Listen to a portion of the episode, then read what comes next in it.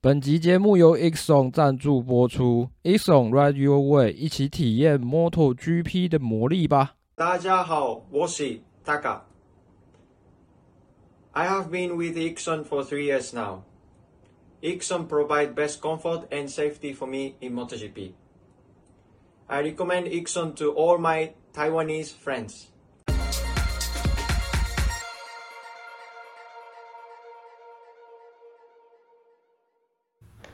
欢迎回到摩托杂谈，我是摩托笔记二号编。大家好，主编。神魔之塔跟啊，怎么又工伤？等一下，不可以这样啊！干，每次都这样，靠背。哎、欸，我刚刚讲说，我还讲神魔两个字就顿顿一下，我想有没有人制止我？哦，没有，那我就讲完喽。傻眼呢。啊，啊，这里是摩托笔记的 Podcast 频道。那摩托笔记是一个介绍摩托 GP 以及相关二轮赛事为主轴的一个 Podcast 频道。那如果你对我们有兴趣的话，可以在脸书或 IG 搜寻摩托笔记，然后或者是在底下公开资讯栏给我们抖内，是对我们最实质的回馈。那现在的时间呢是五月三号的八点四十五分哈。那我们今天要来进行这个。西班牙赫雷兹的主编晚点名。那首先稍微讲一下分站的这个、这个、这个叫什么名次以及积分的概况。在摩托啊，在摩托三的部分哦，在摩托三的部分呢，这个拿下分站冠军的是欧托拉，然后他有来过台湾嘛，对不对？好像是啊，我看那个不平不平店的，对啊。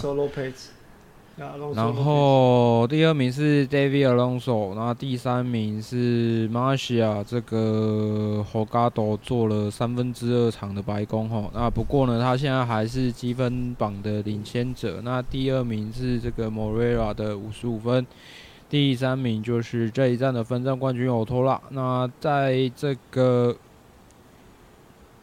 Moto2 的部分啊，拿下分站冠军的是 Sam Rose 哦，他终于没有转倒了啊。那第二名呢是这个 Pedro Acosta，那第三名是这个风镜小帅哦，这个 Alonso Lopez 哦。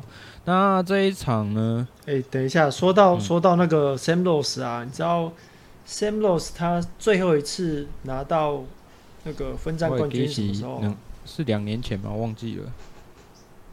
就是对，没错，就是二零二一年。你看他多久了？对啊，有一段时间了。然后 啊，算是恭喜他了。诶、欸，然后这一场呢，其实这个小梁兰有点可惜啦。哎呀，又是没记错是也是跟阿布因缠斗吧，对不对？还有，然后、嗯、啊，他去他的前轮去 A 到他的后轮，没记错的话，因为他他被被超车嘛，然后可能。速度没有那个，可能是那个路线变得太快，他来不及闪吧。对，然后反正他就是转倒了。不过这一场就是自由练习还好，可是从排位他一路从 Q One，然后杀到 Q Two，然后最后拿下 P5，那足以可以看得出他的状况已经有慢慢恢复了啦。那在 Moto Two 的积分排行榜的部分呢？目前阿科斯塔跟这个阿布伊诺是同登同分，一样是七十四分。那第三名是卡内特的五十二分。那再来呢，要讲到非常惨烈的这个 MotoGP 哈，呃，惨烈是指是指判罚呢，还是大大一的状况也是非常惨烈了哈。那拿下杆位是这个大一的哈。那在这个冲刺赛的部分。诶、欸，第一名是 Brad Binder，那第二名是 Pecco Bagnaia，第三名是 Jack Miller。然后在正赛的话，诶、欸，也是这三个。不过这个第一名变拿下分站冠军，变成 Pecco Bagnaia。那第二名是 Brad Binder，第三名是 Jack Miller。哎呀，那岗位呢？岗位呢？岗位在哪？顺序不一样。岗位被岗位在四次起跑中被霸凌了四次。然后、欸、为什么四次？然后积分榜的部分呢，呃，目前领先的仍然是佩科马尼亚的八十七分，那第二名是这个马可巴扎基的六十五分，那第三名是 Ben Binder 的六十二分。顺带一提，有这个 KTM，因为这一站分数进账了不少，所以这个 Jemiller 他现在是积分榜的第四名。然后我记得四到八名分数超接近的，所以可能会有一场混战。可是我觉得 Rins 的 Rins 的感觉会不太妙了，这个等一下再来讲一下。然后因因为 Rins 他有。他有发表一些，就是对这个赛道跟上一个赛道不一样的地方。好，那其实这个我们之前就讲过了，嗯、是吧？没关系，这之后再说吧。啊？对，我说 Rins 这部分之后再之后再讨论吧。嗯，那积分就就讲到这边吗？积分就讲到这边吗？哎，怎样？你要你要插播一下那个。你要讲小丹尼分吗？哎，对，当然啦、啊，拜托。就等一下再讲啊，那等一下再开一个篇幅，开一个篇幅来讲。好了好了，真的吗？其实好了，我我自己的预设啊，第一第一第一个主题也是讲那个 Danny Pedrosa。那其实。呃，这是睽违了蛮久的嘛。上一次哈，去年 Danny Pedrosa 好像没有外卡，我记得。那今年呢，他再次进行了外卡嘛。那以大家从大家知道他外卡的时候，其实呃，我我我们粉专上很多小丹尼的粉丝啊，都都很多小丹尼的粉丝，呃，应该吧。反正就是很多粉丝都都觉得，哎，终于可以看到这个传奇车手在再度上场了。那其实我自己也蛮。蛮喜欢 Dani Pedrosa 这位车手的，那毕竟他是呃相当也呃相当强的车手，在过去也是四大外星人其中之一嘛。那比较可惜的是他没有拿到世界冠军。那就就像那个大一说的，呃，就是 MotoGP 这项运动最大的遗憾就是 Dani Pedrosa 他没有拿到世界冠军嘛。那其实。呃，以他的实力来说啊，以他的实力在和在那个赫雷兹这边，其实我们也看到他呃相当强势的呃练习赛成绩哦，在 P1 的时候就拿 P1 的时候就拿下了第一名，就 P1 拿下 P1 嘛。那在又直接进入了那个 Q2 哦，但是这个 Q2 是呃也是因为呃整个气气候啊，整整个天气的原因啊，造成呃许多车手没有办法进一步的。进一步的改善他们的成绩。那不过这也显示出了 Dani Pedrosa 他他是多么强势的车手。那呃，其实也多亏 Pedrosa 他帮 KTM 就是改车啦。那现在你看，我们像我们刚刚有聊到说，现在 KTM 呢，他们目前在车手关车手的那个积分排行榜是排第三跟第四。那我相信，呃，以 KTM 这样子的进度啊，其实呃。就是他们追上，呃，努力的去追 Pecco Bagnaia 是有机会的啊。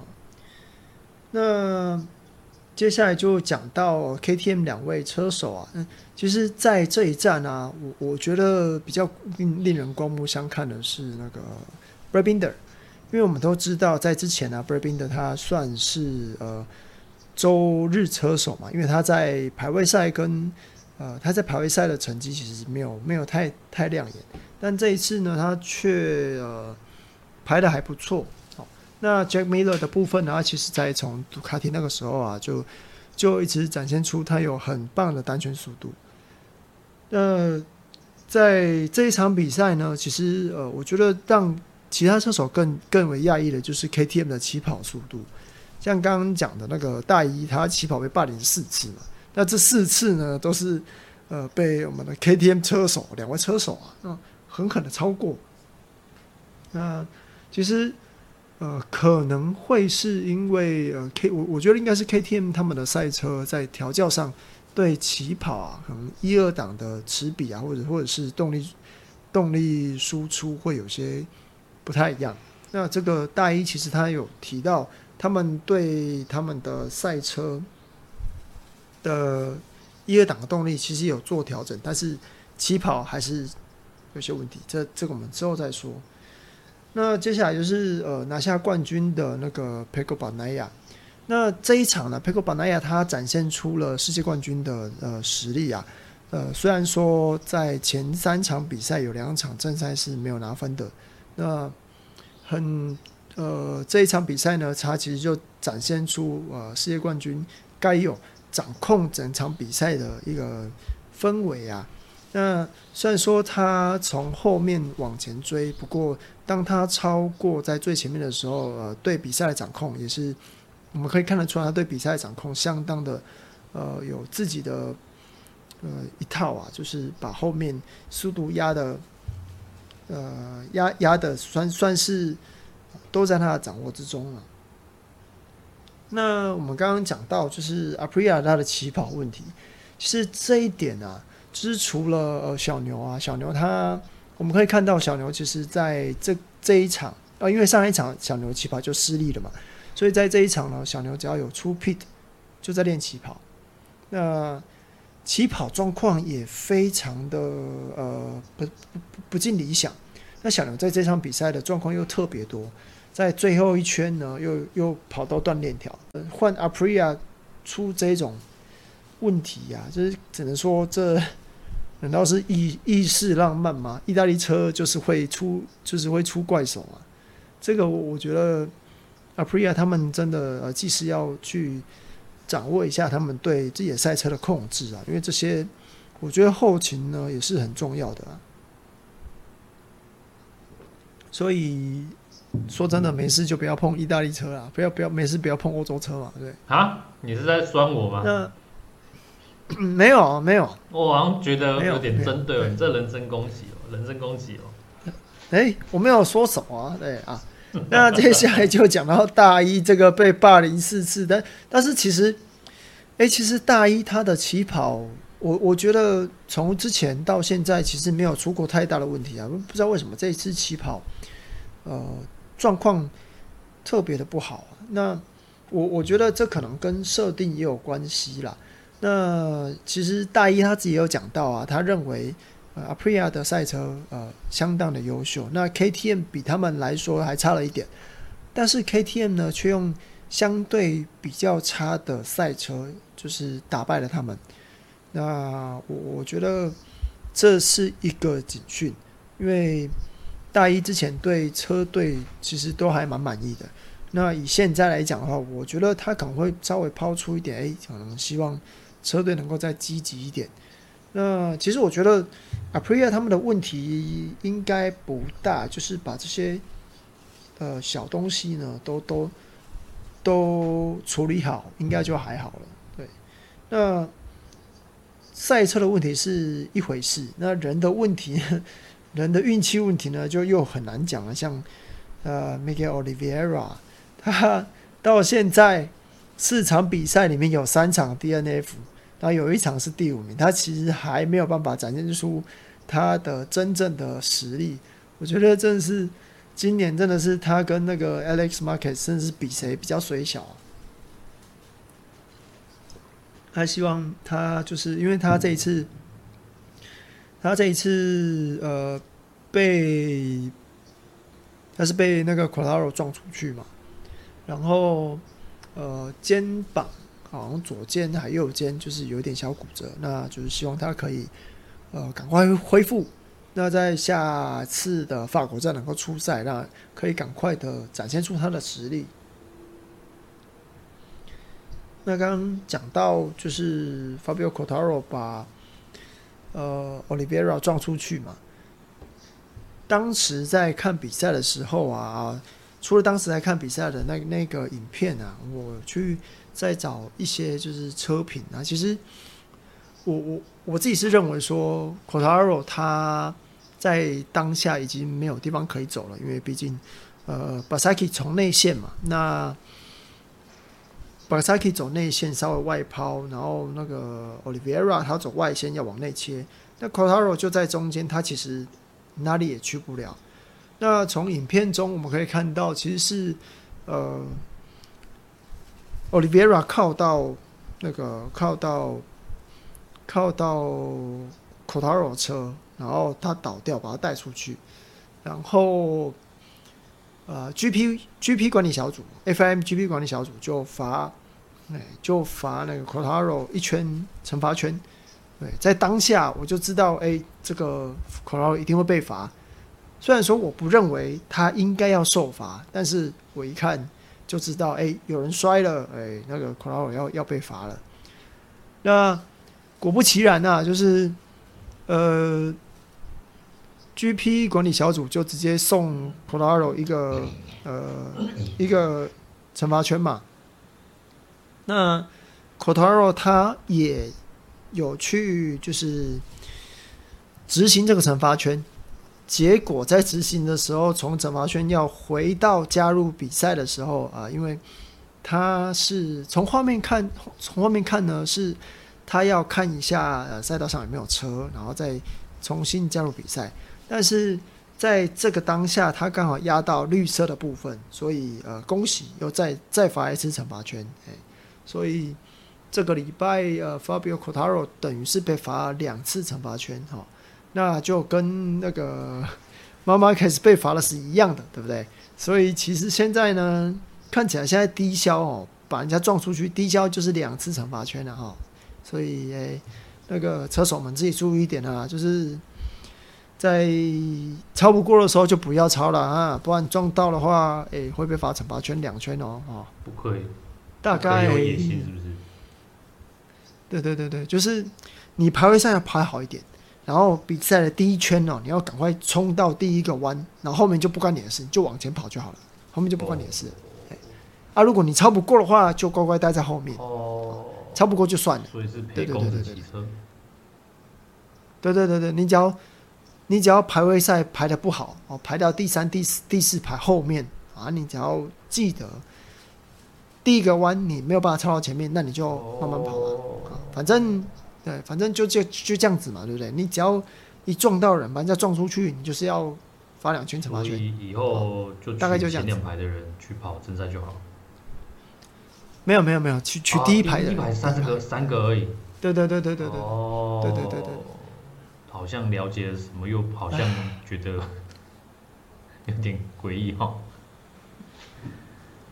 那那那这样子就啊，对了，这样只要只要跑杆位就不会被霸凌，对不对？哦，对啊，没错。新玩法。好啦，反正玩笑话摆一边啊。那在那个法国站的时候啊，法国站的时候，呃，车手们会跟那个 Freddie Spencer 就是。GP 管理小组的呃带头的人哦，他们在这两年以来、两三年以来第一次呃车手们、车队们第一次跟 Freddie Spencer 面对面讨论。那我我是觉得呃，像法则的那个法则啊，需有需要一致性。那呃，车手们需要知道那个范围在哪里，不然的话。其实就会像现在啊，就像宾德说的一样，他在倒数第倒数倒数一圈最后一弯的时候，他其实有想过要动手，但是怕动手之后要是呃有什么状况啊，就会被判罚。那这样子我们来看比赛做什么？就就没有一些比较有有比较好看、比较好看的镜头可以看啦。所以我我觉得呃车手们跟呃 GP 管理小组有进行一次会议是有需要的。大概就是这个样子。嗯，那接下来就进行下个环节了哈。那我们要来选出，哎，我们每个人认为最表现最好、最坏以及表现让人家惊艳的车手。那先从默默开始。啊，怎么又是我嘞？哎呀，表现最好的当然。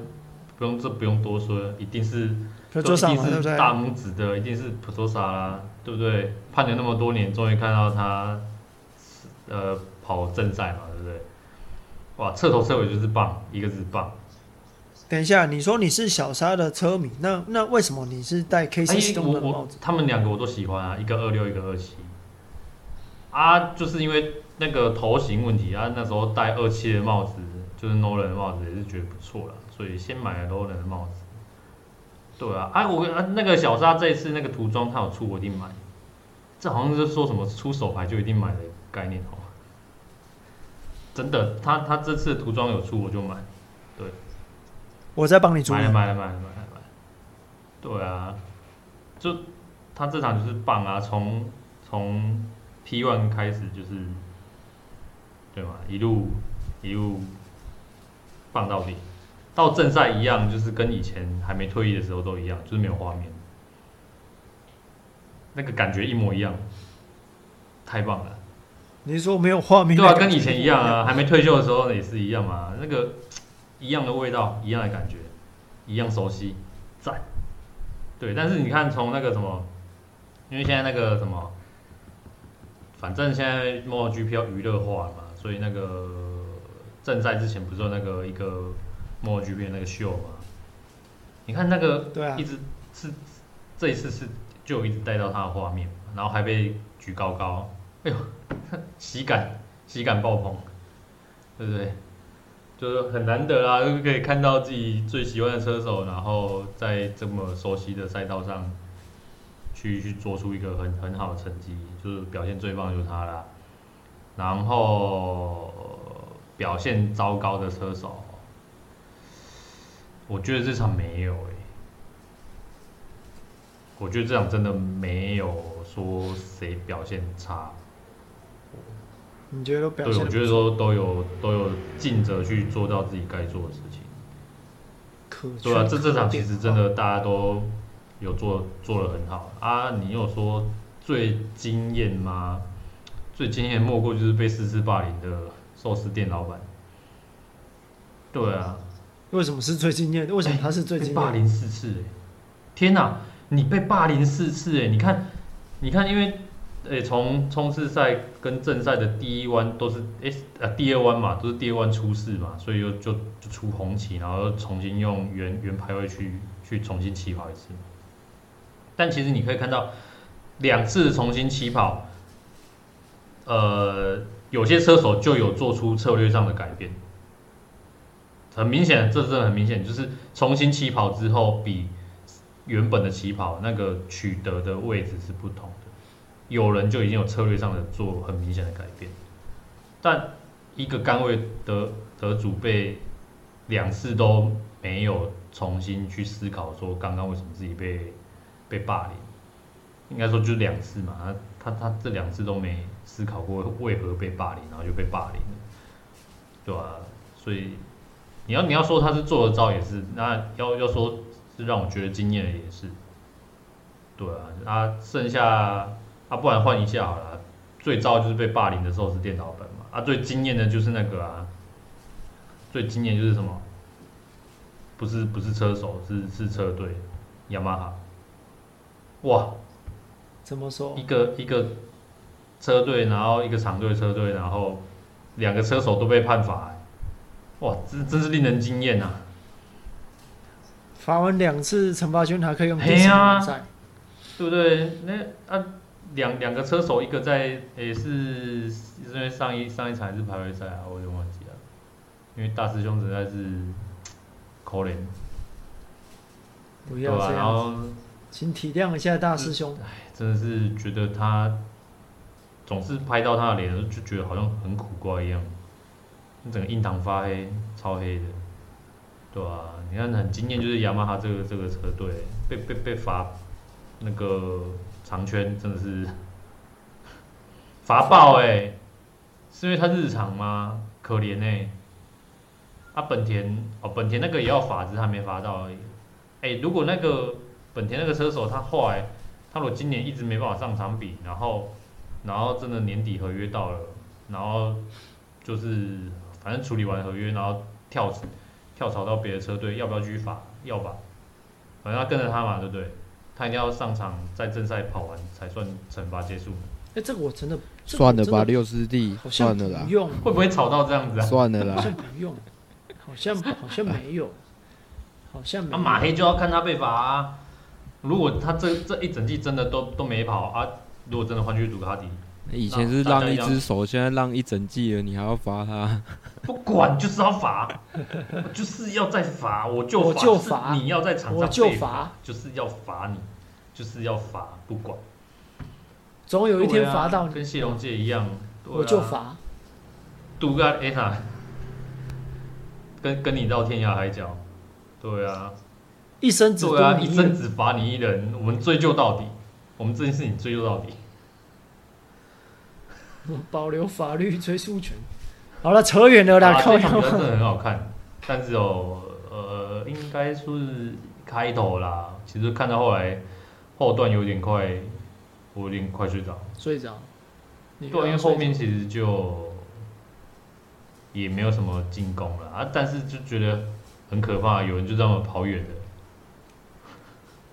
有人最后就这么跑远了，我觉得啊，到底想说应该应该。是是不是那个南南南非的？他是他的帽子是豹，对不对啊？想说这只豹，对啊，终于要连那个背靠背这样子嘛，然后 K T N 要大大的庆祝一下，结果哎、欸，什么？果然杜卡迪真的是一出弯就人就不见了，他就这么，对啊，他就这样进攻完，然后进攻完之后就一路扬长而去了。虽然说最后最后有有有在冰的有在追啦，但是也是，嗯，那个应该最后其实没有办法，力道是不够的，对啊。然后 Pecco 我觉得有在收啦，最后确定有应该有在收啦，避免又跟上一次一样的状况。呃，他的 Penalty 又又没拿到，他是很想在这一站拿那个。拿个奖杯当香槟杯喝喝香槟了，对不对？对吧、啊？致敬一下，那是师傅是不是？算师傅吗？对啊，嗯、对啊，他们是很想要这个画面的。我觉得他最后有有有收了，有收了，有有有喝有喝一下。说这个为什么他他是不是不太敢喷香槟，不太敢喝的很很很明显？我是不知道。他是不是有在节制啊？我是不知道。因为我觉得我看他冲刺赛好像他不敢喝香槟呢。嗯，然后正赛也是好像有点含蓄呢，他是不是 现在在顾形象，会怕是不是？对啊，就这一站就是这样子，这一站真的好看，但旧赛道嘛，所以宽幅真的是略窄，他就肉搏没办法啦，不然其实我觉得真真的要讲，应该是表现最差就是 GP 管理小组，对啊，这这一。这一季以来的判罚都非常的令人大开眼界，然后法国战嘛，他们要开会嘛，他会不会被被看破的？我觉得很有可能，好像应该在会议上被处理掉。嗯，不知道他们那个会议会不会像台湾的立法院一样，总咨询有没有？然后开始丢水杯啊，然后后面就有拿举牌抗议啊之类的，对吧？让我们拭目以待吧，看看法国站会不会被看破的。嗯，就这样子，这一场真的是赞了，有小沙就是赞赞，一个字赞，两个字赞赞赞，就这样子。哎、欸，那插播，再再再多一个那个好了，那个 Sam Lowe，哇，完全，我想说他怎么那么猛，他真的是标准扬长而去。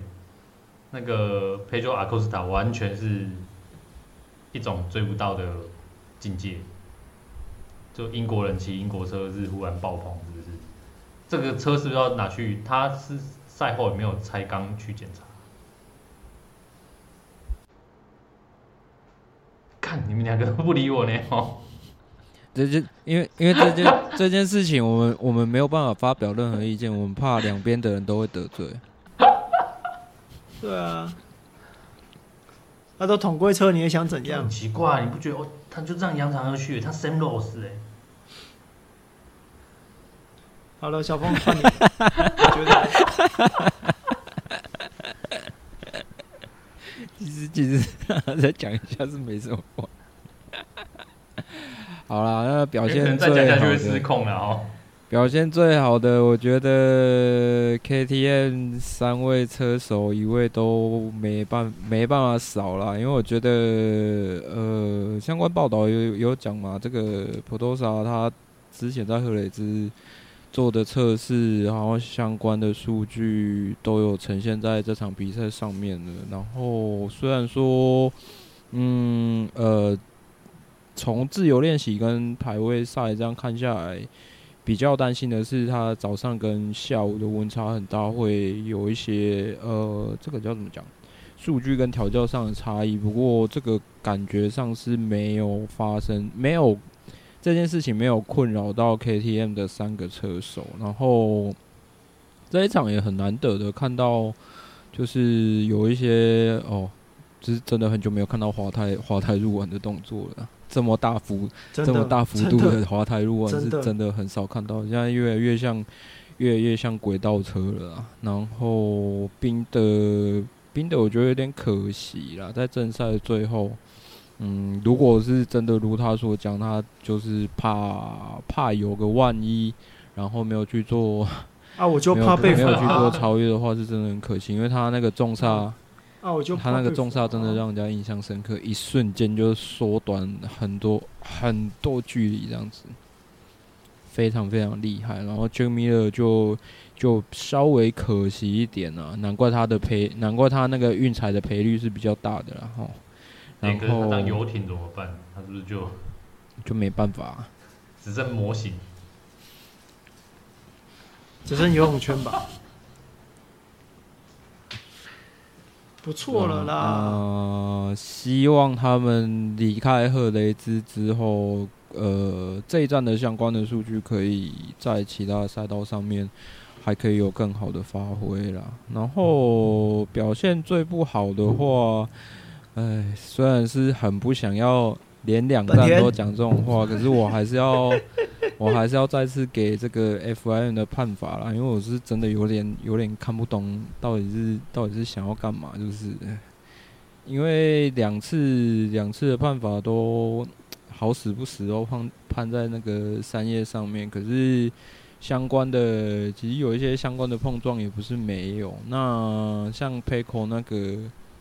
诶、突然又突然又突然又要他马上就退一位，然后就真的有点看不懂。所以你现在是要把那个呃那个叫什么讲？那个尺度抓得很紧吗？还是要怎么样？不了解，因为现在的现在有一呃关于这场比赛的一些过程，就是事故的一些过程，刚刚主编都讲过了。可是现在现在有一些呃，就是怎么讲？从以前到现在，从红利套件啊，做高装置发展以来，到现在的这个所有的，呃，从正赛开始会有的状况，就会变成一种，就是因为现在非常非常难超车，所以呃，除非你的车像 KTM 在这一场，他们收集了很多数据，所以他们可以在中后段都很有战斗力，可以慢慢的拉近距离，不然的话。其实你在中后段基本上就有点像是垃圾时间，大家就是各保各的，有点像独走赛的那种感觉，距离拉开了，其实很难拉得近。那有一些车手，他们碍于呃车子的战斗力没有那么好，所以他们在就是计时计时赛制的这个赛程里面，他们没有做没有办法做出很好的单圈，拿到很好的排位，所以他们在正赛的时候。一定会想办法在起跑第一个弯，甚至第一圈结束前，可以跑到前面就赶快跑到前面。这也就是为什么之前我们可以看到，像很擅长做这件事情的，我们不要讲冠军级的啊，就讲宾德，宾德是最最擅长做这件事情的。然后像那再回头过来讲那些冠军级的车手，像 Fabio 啊，或者是 Marc Marquez 啊。他们都很擅长去做这件事情。那妈妈 case 我可以延伸出一点，就是我觉得他有在顾虑说他自己在呃车辆的战斗力，或者说他在超车的判断上，可能会衍生出可能会引发很大的事故或不必要的碰撞，所以他在排位赛里面。他不管怎么样，他可以跟他就跟，反正我可以拿到好的排位，我不管用什么手段，我一定要冲到前面。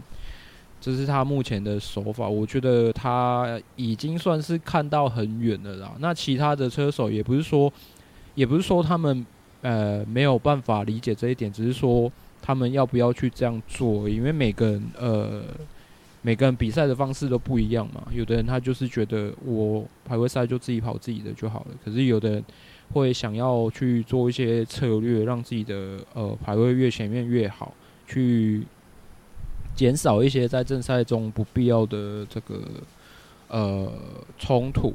对，所以也就是说，风也就是说，现在风险最大的就是在起跑到第一圈结束前，这这一这一段时间是风险最大的时候，所以碰撞一定一定是会是最多的。那你赛会现在到底是要抓得很紧，然后让起跑也开始变得无聊，还是怎么样？因为这几场下来，我也我也我也一直以为车手一定会。呃，碍于尺度的关系，慢慢去呃放慢他们自己比赛的步调。可是就我自己看来，我觉得他们呃可能为了赞助商、为了车厂、为了自己的成绩，或是为了呃远道而来的粉丝，他们并没有并没有这样做。他们也是就是倾尽全力的去做起跑，跟反正就是可以冲到前面就尽量冲到前面。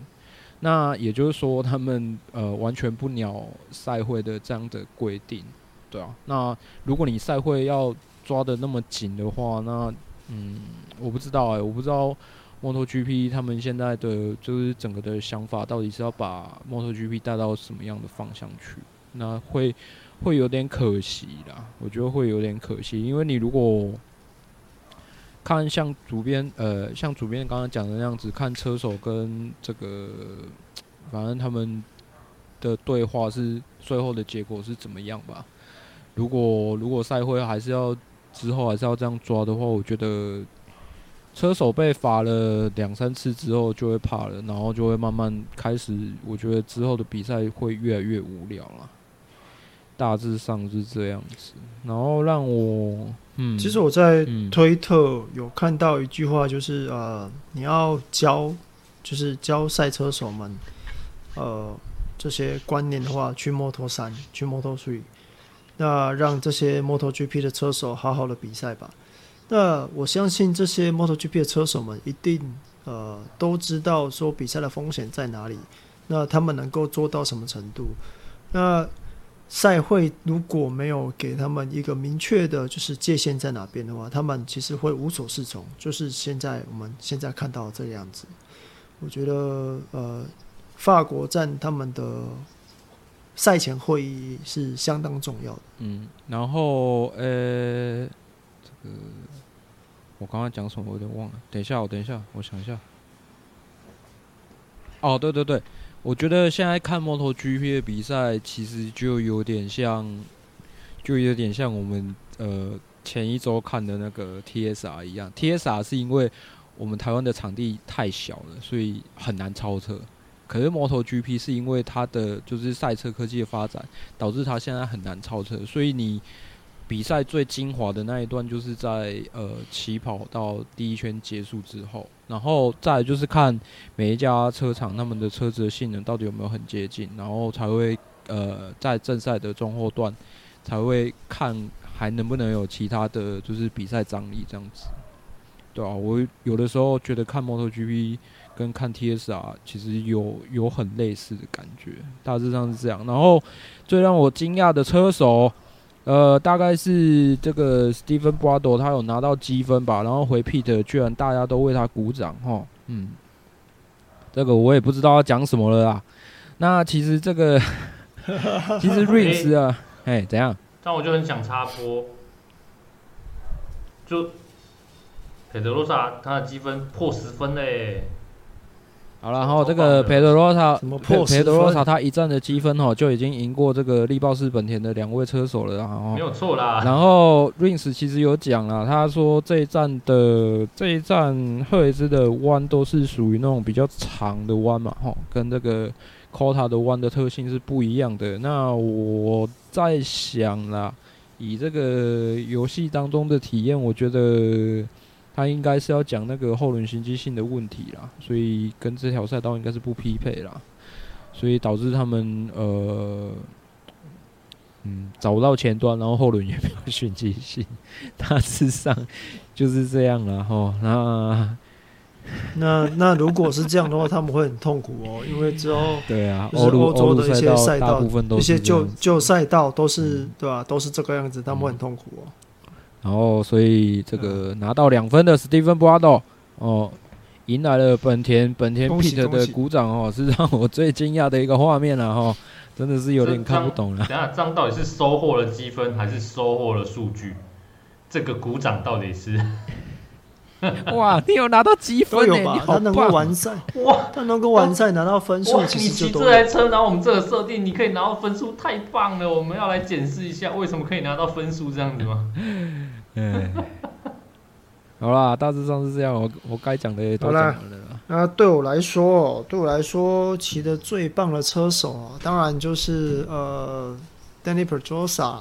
毕竟他也一年没有比赛了嘛。那呃，其实要跟大家要跟大家讲的，就是其实你做测试，跟你在正式的比赛是完全不一样的。那 Dani Dani Pedrosa 他其实自己也有说啊，他在测试的时候就是非常习惯。就是自己一个人跑，那从头跑到尾，那用轮胎呢也是旧胎。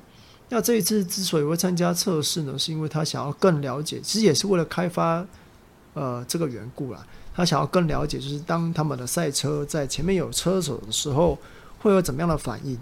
那以他这样子的心态来跑正赛，呃，他还能够拿拿拿跑到前十米以内，其实算是真的是相当了不起啊。毕竟。呃，他的训练一定跟正式正式车手一定有差嘛，所以我可以说，呃，不论是他的成绩，或是他对于呃赛车的热情啊，我开发的热忱，对我来讲，他都是表现最好的车手。那表现最不好的车手，其实我会应该我会把他，呃，我应该会认为就是。两个车队啦，我应该就是不是车手，就两个车队。第一个就是 Aprilia，他们的车，我觉得他们的车应该是场上第二好的，第二好的车，因为在各个场合啊，不论是跑单圈或是在那个比赛的比赛速度来讲的话，他们其实都都不弱啊、呃。应该说就是只只比 Pecco Bagnaia 还差一点而已，但是在正赛。呃，不论是机械故障也好啊，不论是在呃起跑设定也好，都没有办法表现出他们应该有的实力，所以我觉得他们表现的非常的差强人意啊。那第二间当然就是本田啊，因为本田你看现在呃就长那样子，哎，该摔摔的摔啊，伤的伤啊，然后呃，我觉得米尔讲到一点是相当的重要啊，然后他说，每当他要去。拼的时候要去吹的时候，他就摔了。其实这个之前后一轮走，他有说过同样的话，就是当他他想要认真去拼的时候，哦，他就摔了，而且摔的莫名其妙。那这个的话，我我我觉得，呃，当然本田他们还在，他们还在努力的改善他们的赛车，那这个无可厚非。但是，呃，目前看起来他们的进步幅度确实是不大。上一站的话，是因为呃。美国站美国赛道美呃 COTA 赛道的的因素啊，加上 Alice Rins 他本身很喜欢这个赛道，所以整个加成起来让他能够拿到很棒的积分。那呃，我觉得他们还有一段很长很长很辛苦的路要走了。其实就我自己来说，本田也好啊，山叶也好，他们如果没有办法拿到一剂完整的特许特许资格的话，他们其实很难去开发好。赛车，这是我的想法了。这是我的想法。当然，现在的要求是，呃，你只要你有上过颁奖台，你有上过颁奖台，你就没有特许资特许资格。那以今年来讲的话，上一站他们两家车厂又表现的特别好，所以明年就可怜了。对，那表现最让我惊讶讶异的车手，其实我也没有什么好，我我也。没有什么人选，我就只好选那个新人王好了啦。哦，因为我看到那个 Repsol Honda 啊，应该是说 Box Repsol 他们的粉粉丝专业上丢了一张图，就是诶，Joan Mir、Stephen Brado 跟那个呃 Augusto Fernandez 哦一起跑，哎、欸，然后那个 BoxRec 的标题是这张照片很酷吧？哎、欸，我也觉得很酷哎、欸，他们的长队车手竟然跟新人王跑一起哎、欸。是，其实我觉得 Fernandez 他真的是 Augusto Fernandez 他真的是呃很很努力在学习。那在这一场其实也拿到，他也有拿到积分。我觉得多给他一点时间，应该会有不错的表现。对，那以上大概是我们觉得呃表现好、表现不好，以及让我们呃相当惊艳的车车手也好、车队也好。那接下来就补充一些呃这几天的呃这几天的新闻好了。首先呢，就是 Valentino Rossi 他。被诶、不是被他跟三叶签了合约，就是成为三叶的那个品牌形象大使。那就有人说，哎、啊，他的 VR 四六车队不是用杜卡迪吗？那这样不会打架吗？其实这边我在粉专上有讲过，然后这边再说一次，其实呃，VR 四六这个品牌跟 VR 四六车队是呃他们的那个车队老板是不一样的。VR46 车队的车队老板是乌丘，就是 Rossi 的好朋友，他是车队经理。那 Valentino Rossi 呢？他算是 VR46 车队的精神指标啊，因为他是 VR46 这个 IP 的老板。那 VR46 这间公司，它旗下有很多车手授权的周边商品。那雅马哈呢？他们也授权给呃 VR46 来帮他们卖周边。那也提供呃 VR46 学院所有的车手啊，除了杜卡迪车手以外的车手啊，他们呃给他们雅马哈雅马哈的那个车子当做训练车，所以呃 Rossi 来当品牌形象大使，然后跟 VR46 车队使用呃杜卡迪车是不冲突的。那当然就是之前。呃，F M 的总裁他有说，VR 四六会跟雅马合作。那这个其实我们之前有讲过，我们再讲一次，就是在 Moto Two 啊，雅马哈跟 VR 四六他们有合作，创一个车队叫做 VR 四六 Master Camp 车队。那这一个呢，其实是雅马哈的车队，那是委托 VR 四六去，应该 VR 四六是挂个名上去，那由雅马哈来经营。那如果说 VR 四六跟雅马哈要合作的话，啊，在 MotoGP 要合作的话，应该会把这一个车队拉上 MotoGP。但是，呃，我觉得最大的问题是有谁现在会想要写 M1？哎，这个很难讲。好，那接下来就是呃小一哦，小一他缺席了很多，呃，他一个月前的比，呃，他缺席了很多比赛嘛。今天就上传了那个他在他的 IG 上传了一呃影片，就是跟跟大家报平安。那我看他他之前是做下颚重建手术嘛，然后跟呃身上的一些肋骨也断了好几根啊。但是他今天影片看起来都非常好，那也可以呃好好的讲话，也可以笑了。我就想说，我靠，这么重的伤一个月就恢复了吗？啊、车手果然都是呃都都是超人类之类的啊。那最后就是谈到呃，这个礼拜的礼拜一啊，今天是今天是五月三号，所以在五月一号劳动节的时候，车手们也出去劳动了，他们去做呃测试。那测试的部分呢，其实最最主要的就是本田他们把他们的 k l e x 车架拿出来用了，哎，拿出来测了。那呃，就我们得到的消息啊，就是 Kalex 车架只有放在 Stephen Bradl 车上，那由 Stephen Bradl 去测试。那 Alice Rins 他原则上是没有碰到这个车架的。那 Joan Mir 呢，他有跑呃用这个车架跑了一圈，然后就出现电控的问题，所以他其实也没有什么呃太深入的对对这个车对这个车架太深入的一些意见。那刚好 Stephen Bradl 呢，对，呃，又没有办法对媒媒体发表谈话，所以我觉得这个车架主要还是看之后，看有没有在正赛中再拿出来，我们再来做讨论。那接下来就是雅雅马哈，他用了他们，他用了呃新的排气管啊排气系统。那它是两根比较长的呃那个排气管，它其实跟 KTM 有点像。呃，他们的厂队车手用了之后，Fabio c o r a l o 跟 Morbidelli、Franco Morbidelli 用了之后，其实都觉得哎、其实效果跟旧的差不多。那应该也是不会继续再用。那这两家车队呢，其实也有用新的空力套件。那毕竟现在是空力套空空力套件的时代嘛，所以一定会有一些空力套件在使用。那 KTM 呢，他们也是用了一些新的工艺套件，然后他的新人王呢也有用这个，也给他们的新人王用了新的工艺套件。呃，大概就是这样，因为 Aprilia 跟杜卡迪好像我记得好像没有什么太多新的东西可以测试。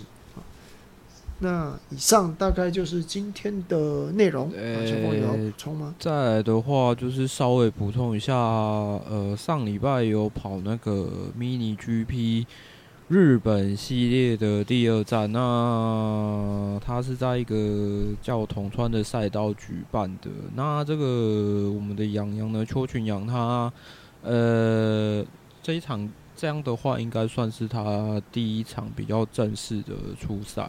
因为上上一场的话就是天候因素，然后整个取消掉。不过这个赛道在上午的时候还是一个湿地的状况。然后呃，整体的这个赛程他们就是举行下来、进行下来呢，这个洋洋他是没有，他在这个自由练习完之后是没有过这个一百零七趴的门槛。也就是说，诶，大家应该都知道什么意思啊？反正就是，那他是跟首位比，是不是？还是跟？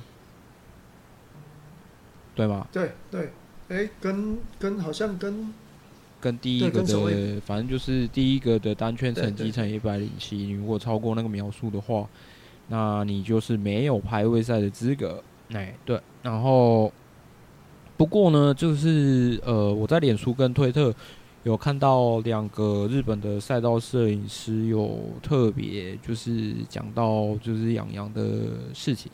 就是说，他们对于洋洋其实非常的印象深刻。虽然说，呃，台湾的赛道跟日本赛道可能不太一样，因为统川，呃，你们可以去搜寻，其实最多的你们搜寻 Ground Cup，就是专门为 MSX 或是 MSX Ground 举办的赛事。他们有一些赛道会在统川举行，大概大致上你大致上感受一下。大概就知道，反正它那个赛道是比较宽的，所以跟台湾的赛道不一样，所以你要花花一点时间去适应，然后再加上呃，就是杨洋他骑的车，呃，可能也不太一样这样子。不过这个龙哥龙哥他自己有买一台嘛，可能他们之后他们之后在训练上面会针对这个去下功夫啦，大致上是这样子。然后，呃，这两个日本赛道摄影师都是说，虽然说这有这些差异，不过他还是就是很努力的在自由练习去做他自己的单圈，然后就是希望他之后的成绩呢可以越来越进步。那我觉得，呃，Kimi 在之后也有要去学帮，就是跟 Bike 一起参与一些活动嘛。那我觉得，其实像台湾的这些小朋友车手们呢。他们现在算是比较辛苦的阶段了，因为就是我们之前讲过嘛，就是属于一个开拓者的阶段，然后他们前面没有经验，所以他们可能会遇到很多挫折。那我觉得说，如果他们的心态如果是乐观或是正面的话，那我觉得我们给予他们支持的话，会是对他们来讲会是让他们持续前进的动力，这样子啊，因为毕竟像。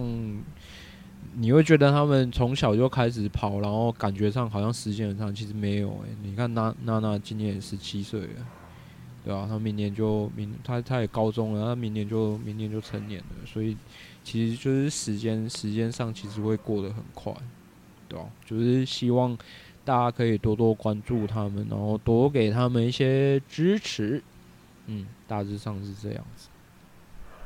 好啦。以上就是今天的这个主编晚点名。好，没事，我们是摩托笔记，我们下次见。是摩托笔记，拜拜。